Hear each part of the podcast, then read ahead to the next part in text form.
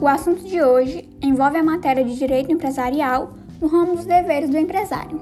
Eu sou Rosália Brandão e você está ouvindo o episódio do podcast no Empresarial City.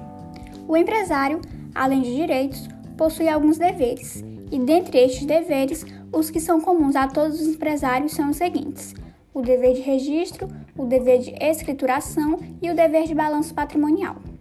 O dever de registro previsto no artigo 967 do Código Civil, deve ser realizado na junta comercial antes do início da atividade empresarial, e a sua ausência acarreta, em regra, a existência de um empresário irregular, pois a empresa rural e o pequeno empresário possuem um registro simplificado. Portanto, as características do registro são: registro obrigatório, prévio e o requerimento deve ser realizado na junta comercial. Os atos de registro são divididos em três, a saber, autenticação, arquivo e matrícula. Os requisitos para o registro estão previstos no artigo 968 do Código Civil, que são requisitos obrigatórios aqui citados em resumo: a qualificação pessoal do empresário, o capital, o objeto e a sede e a firma ou denominação.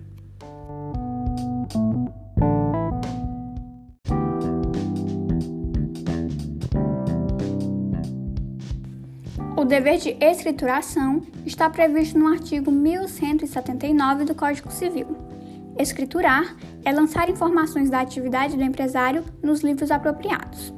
Esse dever se estende a todos os empresários, exceto aos pequenos empresários e os microempresários. As características da escrituração são: ocorre de modo uniforme, deve ser contábil e pode ocorrer por processo mecânico ou manual.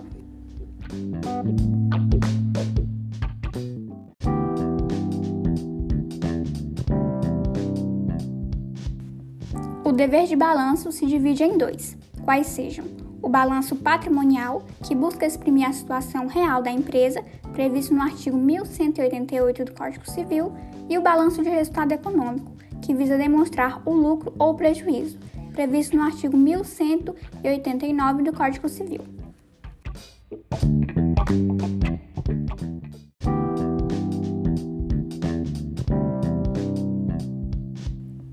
Obrigada por acompanhar este episódio do podcast no Empresarial City. Até a próxima!